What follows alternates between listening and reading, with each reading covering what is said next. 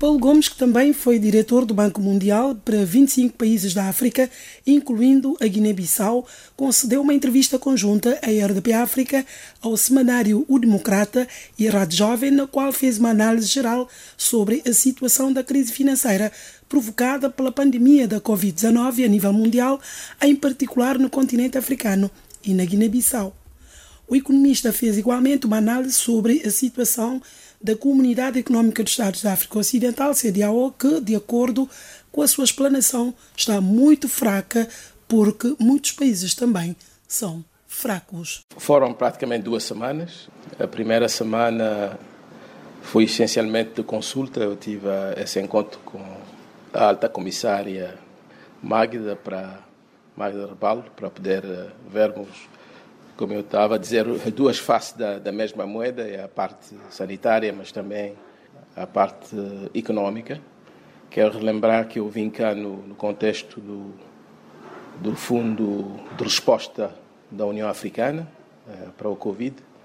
Eu sou um dos membros do Conselho de Administração, mas sou também vice-presidente do Afro Champion, que tem como papel de agregar o setor privado africano para a questão do, do Acordo Continental de Comércio. A primeira semana foram os contatos com várias personalidades e várias entidades, ah, nomeadamente as câmaras de comércio, e aproveitei uh, ter o, o, o, contexto do fundo do, da Câmara de Comércio e de Indústria, com os trabalhos que eles já tinham feito, mas também várias organizações não governamentais. Tive com o Ministro da Economia e o Ministro eh, das Finanças. Como sublinhei várias vezes, essa crise do, do Covid vai alimentar outras crises. E eu penso que é importante que haja uma frente comum. Eu deixei as minhas opiniões políticas no aeroporto quando cheguei, não obstante as críticas que eu posso ter em relação ao meu país, mas eu vejo nesse momento o impacto dessa crise, que já a nível humano é difícil de, de estimar porque nós não temos o aparelho estatístico nem os elementos de survey para ver o sofrimento da nossa população. Então era importante, no quadro dessas recomendações e essas consultas, poder também oferecer algumas recomendações ao, ao, ao governo, ao país, para que possamos, pelo menos, colocar, por enquanto, entre parênteses, as nossas diferenças e tentarmos responder e prepararmos para essa, para essa batalha. Do... Doutor, eh, quais são essas eh, estas recomendações? Essas recomendações têm dois eixos principais. A primeira é, obviamente, tudo aquilo que se pode fazer em termos de políticas públicas e dos incentivos que possam dar, podemos dar ao setor privado para permitir que o nosso setor privado possa, pelo menos, não entrar em falência e proteger também o emprego. Doutor, mas isso implica ter meios. Então vai ser necessário uh, arranjar meios para apoiar e alguns incentivos mais imediatos no quarto trimestre, mas tem que se fazer também imediatamente toda um, uma série de medidas do tipo cash transfer para as mulheres e para os jovens e apoiar o empreendedorismo. Isso poderá ser associado também a um conjunto de, de iniciativas e projetos. Por exemplo, na área sanitária, melhoramento de bairros, pode-se fazer também em termos de reflorestação eh, e algumas obras públicas no qual possam ser intensivos em matéria de, de mão de obra. Dr. Paulo Gomes, quais seriam mecanismos de, de financiamento? E para financiar isto vai ser necessário realocar alguns recursos e, e nesse sentido tive uma discussão com o Ministro das Finanças sobre as opções possíveis mas eu acredito fortemente que nós precisamos fazer um reprofiling da nossa dívida em CEFA. Uh, vamos ter que discutir ao nível da UMOA como a UMOA tem que iniciar um, um programa de relançamento da economia pós-Covid. Nós deveríamos utilizar essa oportunidade para começarmos uma negociação para o reprofiling e reestruturação da nossa dívida em CEFA que poderá libertar alguns recursos e permitir-nos financiar algumas dessas iniciativas no quadro da luta contra o Covid-19. E para quando a partilha desse documento? Então, esse documento vai ser partilhado com várias uh, pessoas, vai ser um documento público, que se tratam essencialmente de algumas recomendações minhas, baseado nas consultas com vários atores que vão desde sindicatos, organizações não governamentais, a Câmara de Comércio, a Câmara de Comércio e Indústria, porque acredito que temos que fazer uma frente comum.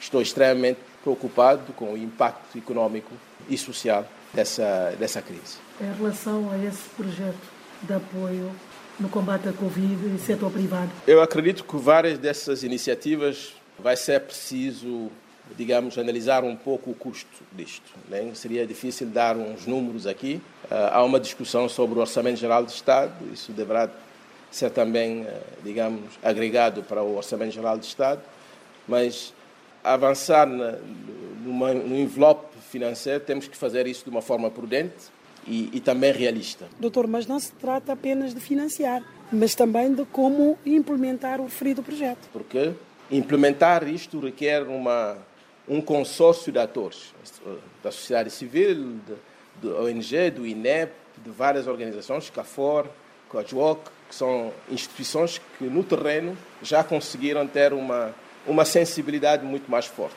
E eles podem assistir digamos, na implementação destas recomendações, nomeadamente no mundo rural, baseado na experiência que eles têm e no conhecimento comunitário, que é importante para um desenvolvimento sustentável. Então, isto tem que ser uma, uma atividade de todos, um engajamento de todos. Doutor Paulo Gomes, uma vez que o projeto requer envolvimento de toda a sociedade, e não haverá espaço para desentendimento? E haverá certamente espaço para desentendimento e, certamente críticas em matéria uh, da situação política do país, mas uh, acredito que, tendo em conta a gravidade da crise, é, é bom termos um plano de ação agora, qualquer que sejam os cenários que podem aparecer, governo e outros, mas esse plano de ação, se estiver disponível agora, e no qual podemos também identificar os atores que são uh, fundamentais para a sua implementação, acredito que poderá ser um programa que pertence a toda a gente e que essas recomendações possam ser utilizadas e também permitir-nos de engajar com a comunidade internacional nessa matéria. Dr. Paulo Gomes, apesar do apoio do governo ao setor privado, no valor de 15 milhões de francos CFA, um grupo de empresários continua a lamentar eh, a difícil situação em que se encontra.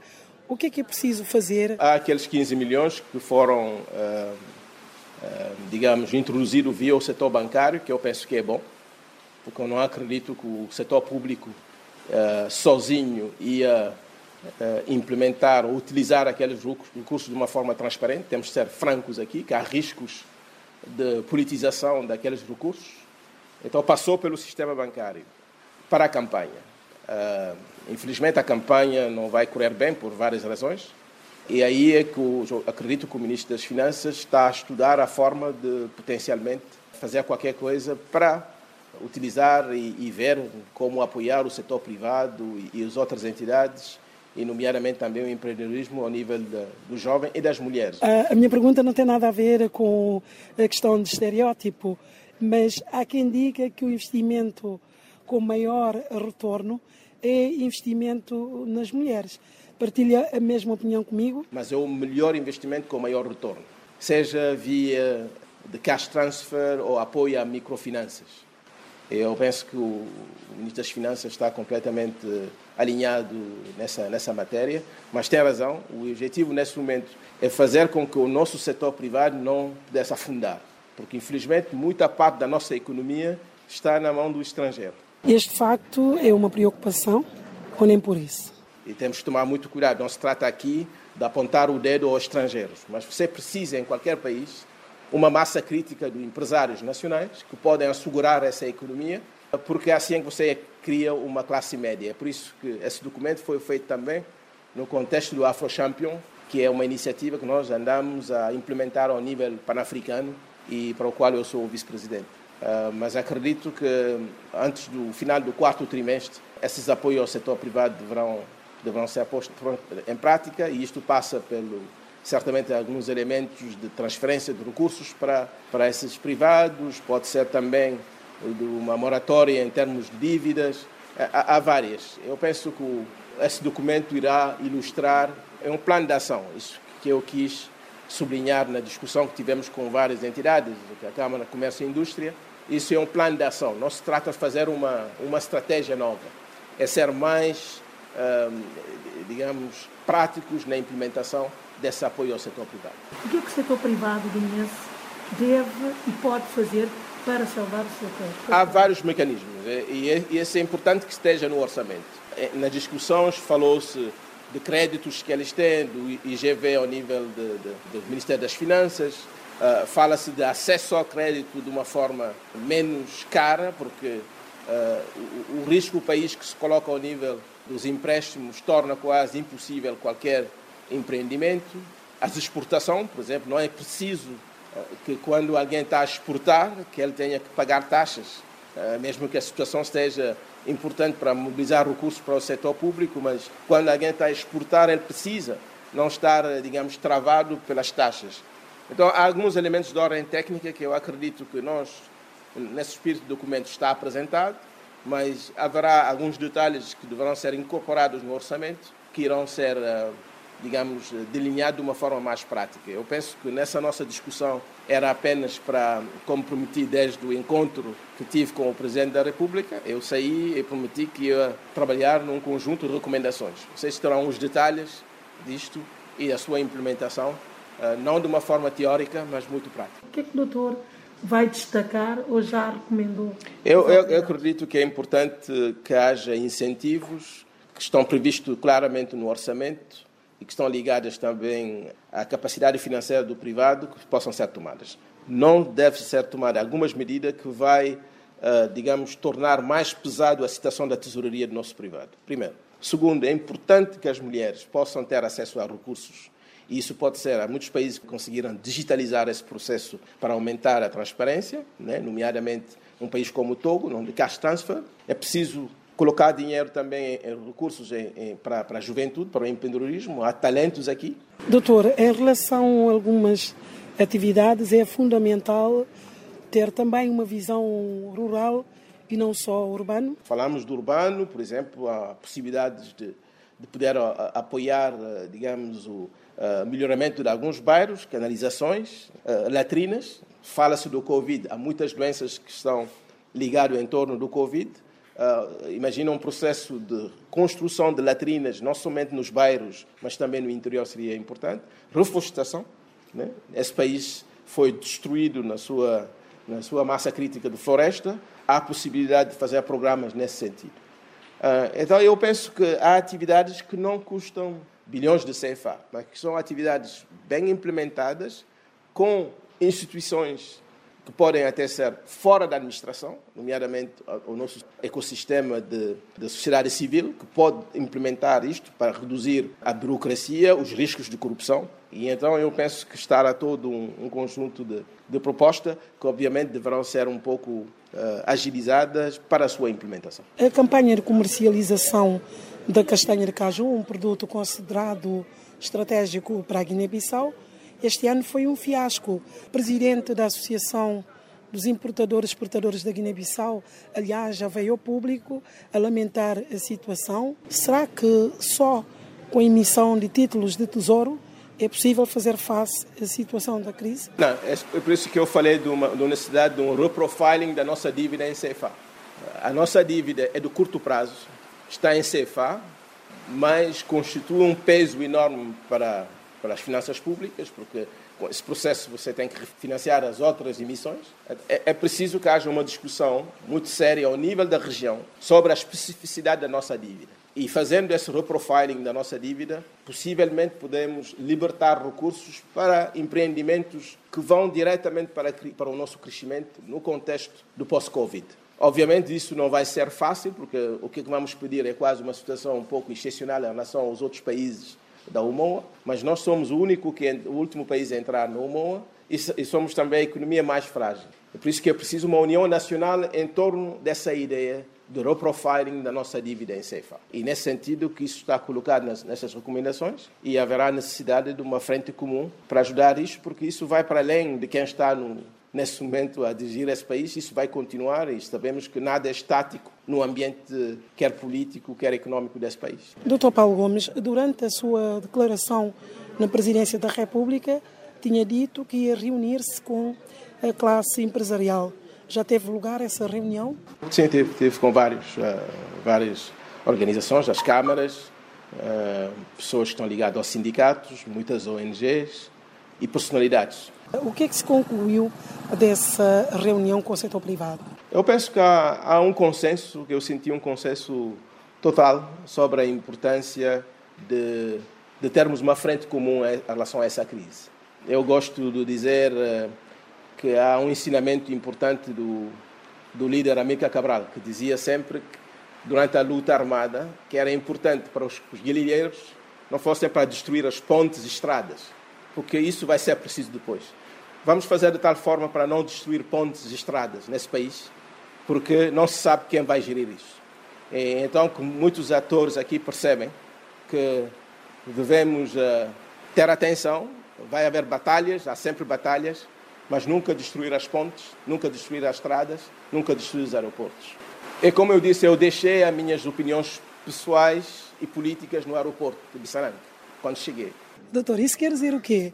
Tive o meu papel, tive quem apoiei durante essas campanhas e continuo com as minhas convicções políticas, embora não quero engajar-me na política nesse momento, por uh, várias razões e várias decisões de várias áreas, mas a pátria vem sempre antes do partido. E para mim é importante. Eu confesso que há certamente algumas pessoas que não perceberam porque é que eu fui falar com toda a gente. Eu falei com toda a gente. Uh, não apoiei o Presidente da República na campanha. Qual foi a tónica da conversa com o Presidente da República? Nós não discutimos uh, alguns compromissos entre nós, discutimos o país, a gravidade da situação, discutimos a, pátria antes do partido e eu penso que foi uma mensagem muito clara da minha parte. Tive críticas que eu levantei, que são críticas que eu penso ficam entre nós, o que é que eu quero sublinhar mais uma vez? Uh, esse país está de joelhos e uh, a janela de oportunidade para levantarmos um país minimamente para, para avançar está a fechar. Estou preocupado como um guinense e, e, nesse, foi nesse quadro que eu tentei, uh, e no contexto das organizações, o qual eu estou a, a participar, né? digamos, seja ao nível da União Africana, seja ao nível da Afro Champion, eu quero ver como é que o meu país pode aproveitar nisto, uh, mas entendo plenamente que não teremos uh, posições unânimes com muitas pessoas uh, em várias questões. Dr. Paulo Gomes, a linha no reconhecimento de Sissoko Embalo como Presidente da República da Guiné-Bissau? Eu penso que as pessoas aqui sempre criticaram que eu era um menino querido da CDAO é que eu tinha essas relações específicas com a CDAO e que eu era o, o manipulador em chefe da CDAO. Eu penso que continua a ficar no contexto internacional. A CDAO fez aquilo que fez, decidiu aquilo que decidiu e uh, limitei-me a, a, a, concordar e, e a alinhar-me com a decisão da CDAO. Eu estou nesse momento no, no, no Fundo de Resposta ao Covid, no quadro da União Africana, para o qual a CDAO também está presente e participa. Então alinhei-me totalmente nessa, nessa questão. Mas quando cheguei aqui, eu não estava a ver o Presidente da República em particular. Eu estava a ver um país que está nesse momento numa situação de crise internacional. Você pode ver as estatísticas. Nunca houve uma situação dessa natureza no século XX e, no, e nem sei no século XXI que tipo de crise podemos ter pior do que esta. Contração do produto interno bruto no Japão de mais de 20%. Uh, introdução de, de, liquidez na economia da parte dos Estados Unidos, o equivalente a 10 a 15% do produto interno bruto, 20% para o Japão. Isto é uma situação grave. Esse tipo de crise cria revoluções. Estou a ouvir zunzuns daquilo que está a passar no Mali nesse momento. É um produto de tudo isto. Não sabemos o que vai se passar na Costa Marfim, nós não sabemos o que vai se passar na Guiné-Conakry. Um, eu estou preocupado com uma, com, com uma região e eu não quero que a, o meu país esteja, esteja também espado nessa crise regional e mesmo internacional. Dr. Paulo Gomes, voltando à Guiné-Bissau, esta situação da crise financeira provocada uh, pelo Covid-19, será que as autoridades guineenses estarão em condições de fazer face à situação da crise? Não. Se não houver um apoio, se não houver uma frente comum, não podem. Doutor, que tipo de apoio? Ou seja, o que é que é preciso fazer? Eu penso que é preciso muita seriedade. É preciso que haja uma frente comum de luta contra a corrupção. Eu continuo a ver eh, vários departamentos que coletam uh, uh, receitas e que, que, que, funcionam de uma forma autónoma. Né? Eu, na altura, quando eu estava nas finanças, tudo devia ir para as finanças.